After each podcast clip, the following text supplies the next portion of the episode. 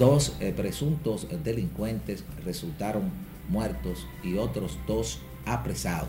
Policía mata a dos delincuentes y recupera mercancía tras asalto en joyería de vivienda. Hay dos detenidos. Se presentó en una dotación policial para presentar formar denuncia en contra de su atacante. Se querella formalmente joven agredida por limpia vidrios en la avenida Núñez de Cáceres. Suspende estudiante que agredió otro dentro del recinto. Policía inicia proceso de judicialización. Eso significa un promedio anual de 40 toneladas por año. DNCD ha decomisado más de 80 toneladas de drogas y ha arrestado al menos 50 mil pequeños y poderosos capos. Eh, hasta ahora se le está dando su seguimiento, su quimioprofilaxis. En Villa Liberación de Santo Domingo Este investigan casos diarreicos mientras avanza la vacunación. Y en el plano internacional, Estados Unidos derriba globo chino que sobrevoló el país.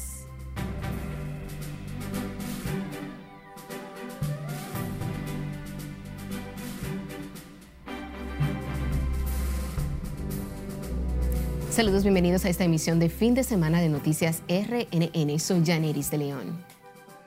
Iniciamos esta emisión de noticias con el caso de un asalto que se originó en Santo Domingo Este. La policía ultimó a dos de los cuatro atracadores que esta mañana irrumpieron en una joyería en el sector Invivienda y en tiempo récord se recuperó la mercancía que sustrajeron los delincuentes, mientras que dos de los que participaron en el atraco se encuentran bajo arresto. Catherine Guillén nos cuenta. Como si fuera una escena de película, los asaltantes ingresaron a la joyería armados y cargaron con todo el botín. Oh, pero ahí vinieron unos atracadores como cuatro y acabaron con eso. ya usted sabe cómo está la cosa aquí. ¿Y qué fue lo que pasó, vecino? Y se metieron en la joyería. La suerte que no pasó cosa mayor, que no hubo muerto ni nada, ¿me entiendes? Se llevaron todo lo, lo que había ahí, la prenda. El hecho ocurrió alrededor de las 9 de la mañana donde los antisociales se desmontaron de una jipeta Ford Explorer blanca para entrar como si fueran clientes. De la joyería Dora lo atracaron, lo atracaron. Entonces ahí yo salimos todito, todito salimos a darle la carrera. ¿Qué fue una jipeta blanca? Lo amarraron con Tairra. O sea, el tip, eh, ellos llegaron de repente. Eh, cuando fueron a entrar, eh, los revisaron. Entonces cuando revisaron encontraron el alma entre los ahí, en los testículos, y le dijeron, no, pana, si tú no puedes entrar. Y entonces el tipo salió de la jipeta y dijo, no, pero vamos a entrar todos, esto es todo, somos todos. En este video, el propietario de la joyería impotente detalló que los antisociales cargaron con todo lo que con esfuerzo habían logrado. Mi gente acaban de saltar la joyería. Llevarse todo. Más de 7 mil gramos. Mucho trabajo y esfuerzo. Los agentes de la Policía Nacional actuaron de manera rápida y emprendieron la persecución contra los malhechores, logrando capturarlos en la Avenida Las Américas, donde fulminaron a dos de ellos. Dos eh, presuntos delincuentes resultaron muertos y otros dos apresados.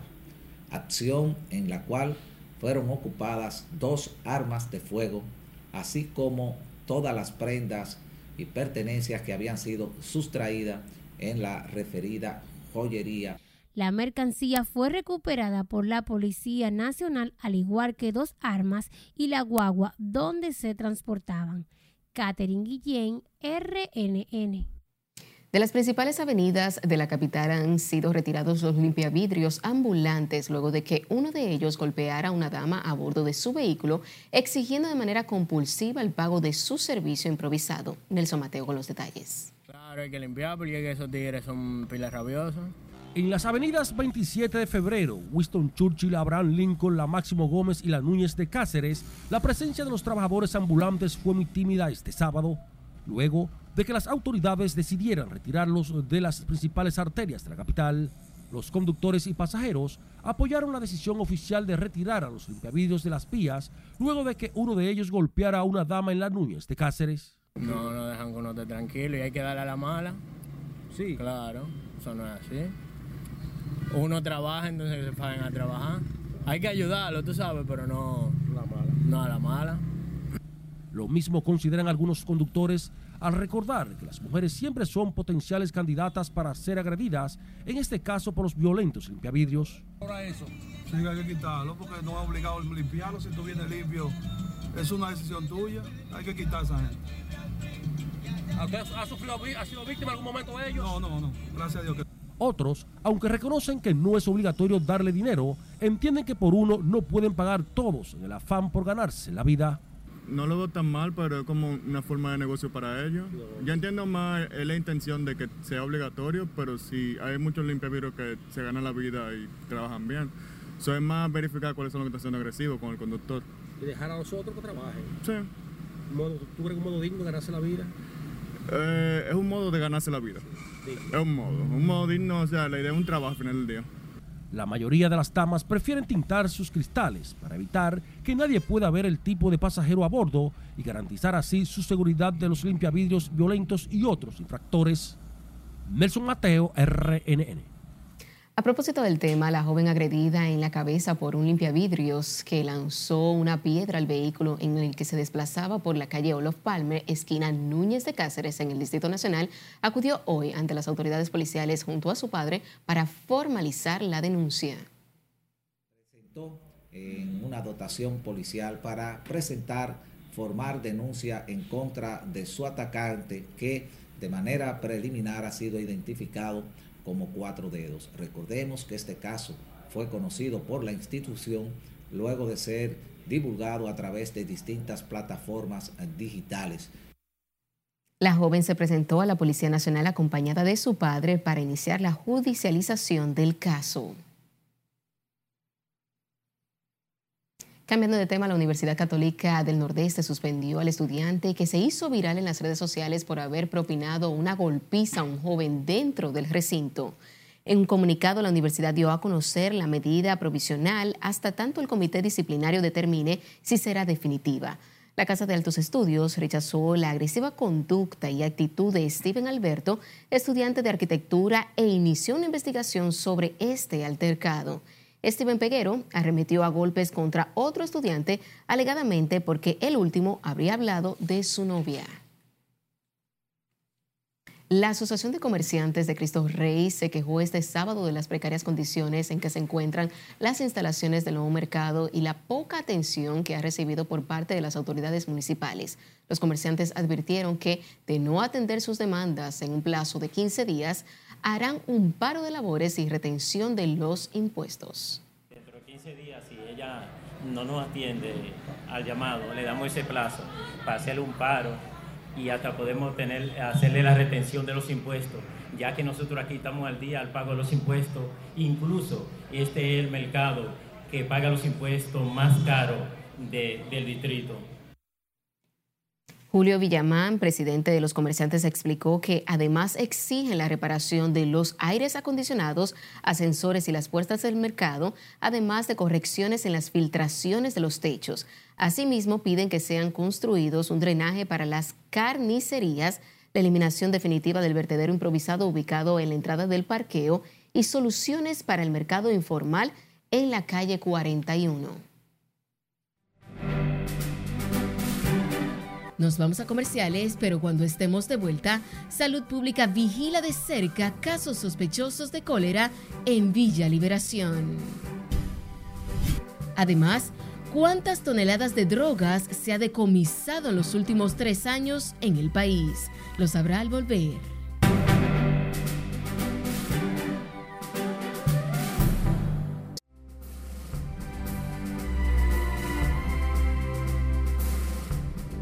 Tras varios días de tensión, el ejército estadounidense finalmente ha derribado el globo espía chino en la costa este sobre el Océano Atlántico. Cesarina Ravelo nos dice más en el resumen de las internacionales de RNN.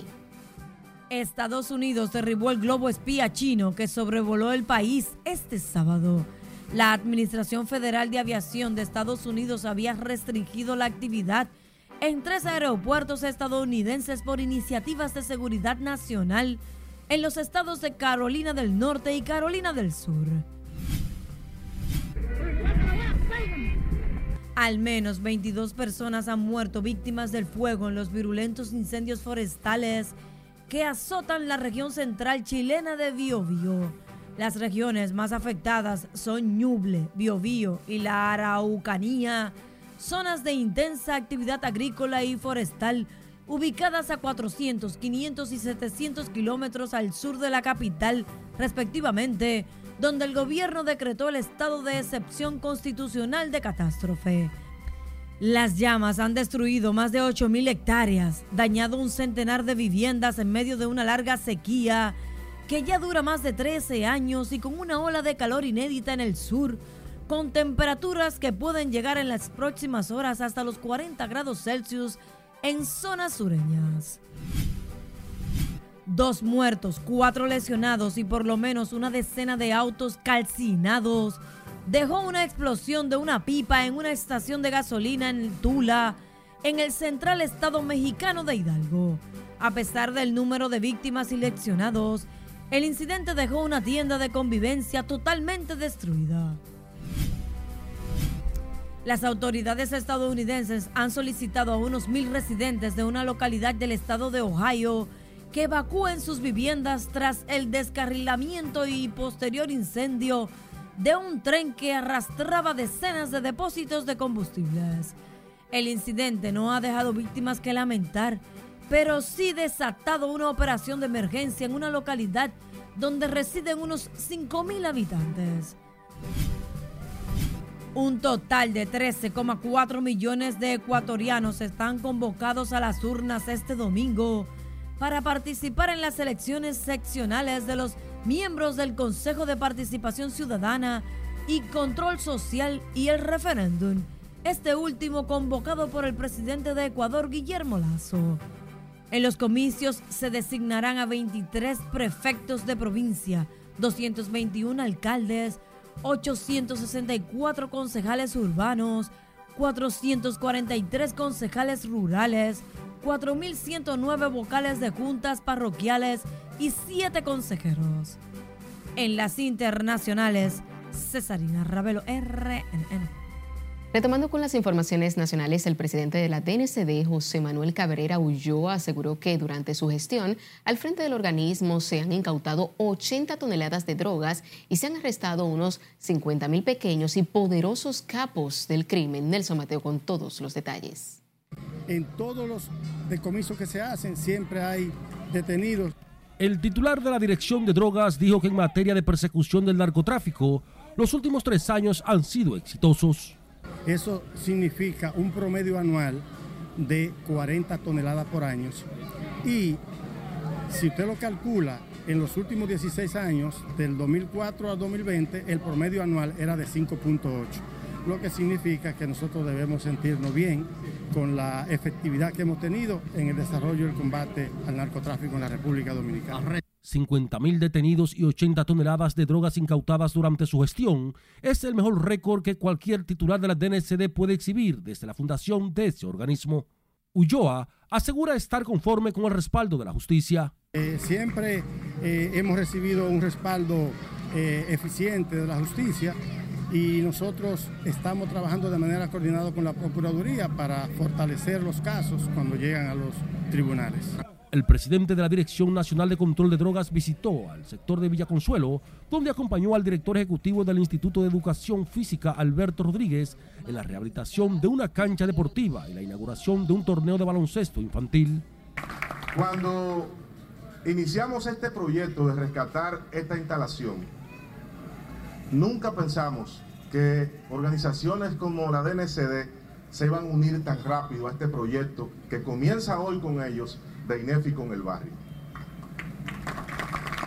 Pero tampoco, tampoco pensé que el primer día iban a estar dos presidentes de federaciones aquí y eso es algo que motiva a uno a seguir con este compromiso. El vicealmirante Ulloa reconoció en el deporte y la educación elementos fundamentales para alejar la juventud de las drogas y otros delitos. Ha ido eh, creciendo la efectividad en, los operativos conjuntos que hacemos con las Fuerzas Armadas. Nelson Mateo, RNN. En otra información, en Villa Liberación, las autoridades de salud pública vigilan 24 casos de diarrea identificados mediante las jornadas casa por casa que se implementan en esta zona donde se ha detectado varios casos de cólera. Catherine Guillén tiene el reporte. Las autoridades de salud pública han intensificado la búsqueda de casos sospechosos de cólera con la visita de unas 4.181 casas en largas jornadas que se ejecutan en Villa Liberación en Santo Domingo Este. Eh, hasta ahora se le está dando su seguimiento, su quimioprofilaxis, eh, dándole sus sales de rehidratación oral en caso de prevención. Pero eh, tenemos una jornada y contamos con 150 brigadistas realmente se ha implementado lo que es, por el llamado del ministro, la jornada en las escuelas para darle la vacuna a aquellos niños y para que acudan también aquí a vacunarse de 1 a 60 años. Hasta la fecha, en este sector de Santo Domingo Este se mantienen en vigilancia 24 casos de diarrea, mientras ya unas 2.804 personas se han vacunado en este hospital móvil instalado en la zona. A mi hijo y a, mí. ¿Y por qué? Por la situación del cólera que está azotando eh, este, este barrio y hay que cuidarse y hay que, hay que apoyar. Hay que apoyar esto de vacunarse para uno protegerse contra el cólera. O lo hago para, para bendición de la salud. ¿Tiene temor de que pueda contagiarte esta enfermedad? No tengo temor, pero tengo que hacer vacunarme. No, que es importante, que debe, deben de acudir masivamente ya que el gobierno está haciendo un esfuerzo, ¿verdad? Tenemos que, agradecer y, y responder al llamado. La cifra de casos confirmados de cólera en el país se mantiene en 47 y cero decesos. Esto mientras los resultados de las pruebas de laboratorio confirmen los sospechosos tanto ambulatorios como hospitalarios. Catherine Guillén, RNN. A propósito de este tema, más de 6.000 personas se han vacunado contra el cólera, informó este sábado el Ministerio de Salud Pública de la República Dominicana, donde los casos de la enfermedad cifran en 47. Estas cifras se registran solo 10 días después de la campaña de inmunización oral comenzada el pasado 25 de enero tras la llegada de la primera partida de unas 85 mil dosis gracias al apoyo de la Organización Panamericana de la Salud. Conforme a los datos, las casi 6.100 personas vacunadas, la mayor parte, 3.482 pertenecen al rango de edad de entre los 15 años a 49 años, seguida de la franja 50-60 con 912 inmunizados. Y sepa que cada 4 de febrero se conmemora el Día Mundial contra el Cáncer, un padecimiento causante de las principales muertes en todo el mundo, según la Organización Mundial de la Salud. El cáncer se caracteriza por el crecimiento descontrolado de células anormales, extendiéndose en todo el cuerpo y se origina en casi cualquier órgano o tejido. Por esta razón existen diversos tipos de cánceres. Cada año se diagnostican en el mundo más de 14 millones de casos nuevos y se registran 9.6 millones de muertes anuales. En otro orden, Panamá comenzó este sábado a aplicar a la población en general mayor de 12 años la vacuna bivalente contra el COVID-19 que ofrece mayor protección contra la cepa original y Omicron, informó el Ministerio de Salud. El preparado bivalente es de la farmacéutica estadounidense Pfizer, de acuerdo con la información disponible. Las autoridades sanitarias resaltaron que la vacunación a la población ha comenzado considerando la época de verano previo al carnaval, el asueto más importante del país centroamericano, caracterizado por fiestas callejeras multitudinarias y que este año celebrará desde el 18 hasta el 21 de febrero. Y recuerde seguirnos en las diferentes cuentas de redes sociales con el usuario arroba noticias RNN a través de nuestro portal digital www.rnn.com.do porque actualizamos todas las informaciones las 24 horas del día, los 7 días de la semana. También recuerde escuchar nuestras dos emisiones a través de Spotify y demás plataformas digitales similares, porque RNN Podcasts es una nueva forma de mantenerse informados siempre con nosotros.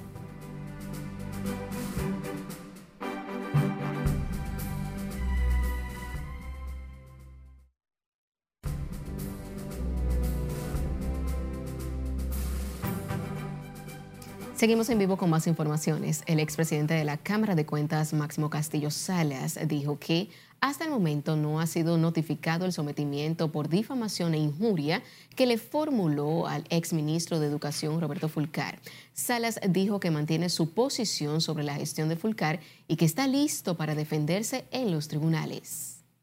Y tenemos esos dos expedientes documentados para que salgan el día en que se nos notifique la querella. El día de hoy Solo hemos sabido del sometimiento a través de los medios de comunicación. También la opinión pública sabe que nosotros hicimos un sometimiento por corrupción. Lo mantengo, yo mantengo todo lo que he dicho y estamos preparados para ir a los tribunales. Y entendemos que la lucha contra la corrupción no tiene reversa.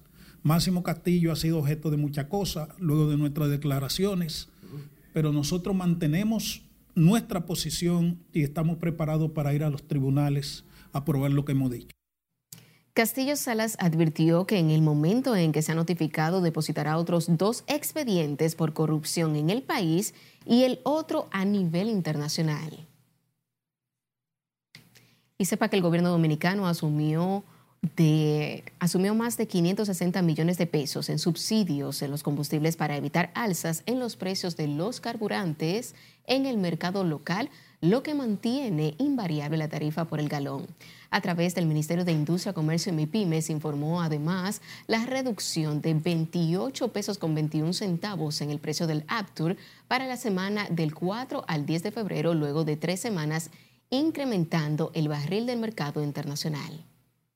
Al congelar estos precios, el gobierno asume un sacrificio cercano a 565 millones de pesos para evitar las alzas del gasol regular por más de 50 pesos y en el óptimo por casi 51 pesos en el caso de la gasolina premium y la gasolina regular, por más de 21 pesos. A partir de hoy, la gasolina premium mantendrá su precio de 293 pesos con 60 centavos por galón. La regular costará 274 pesos con 50 centavos por galón.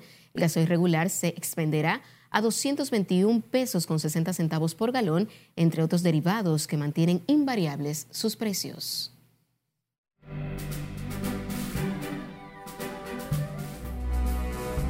iniciamos la entrega deportiva hablando de la victoria de la República Dominicana frente al combinado de Puerto Rico. Cuatro carreras logramos en el primer episodio, catapultadas con este sencillo de Webster Rivas, que produjo la cuarta. Ahí fue marcando el paso la República Dominicana y nunca perdió la ventaja ante sus archirrivales boricuas. Webster Rivas ha sido el receptor de los primeros tres compromisos. Vamos a ver qué pasa este domingo con César Valdés. Mientras tanto, Puerto Rico descontaba en el segundo episodio con una carrera remolcada de Jesmuel Valentín. Los boricuas todavía entendían que tenían cómo regresar a la acción, pero los dominicanos también tenían Tenían otros planes, ya ganábamos 5 por 1 cuando Edwin Díaz hace esta atrapada, wow. De cabeza, se enguayó la frente, pero la atrapó. 5 por 1 ganaba Dominicana Puerto Rico. En el segundo episodio todo el mundo felicitó a Edwin Díaz. Bueno, algo bueno dentro de la debacle, claro. Y ya para el tercer episodio Puerto Rico lograba su segunda carrera. Seguía perdiendo 5 por 2 Lograron dos en el noveno, terminaron perdiendo 6 por 4. Emilio Bonifacio bateó de 5-3 con cuadrangular en el séptimo. Dos anotadas, dos sencillos. Batea 545. El capitán de la República Dominicana y los Tigres del Licey encendido. Mientras tanto, atención, atención, atención, que Curazao le ganó a Panamá una por cero y Dominicana y Curazao está en el primer lugar con dos victorias y una derrota. Todo el que gane este sábado estará empate en el primer lugar.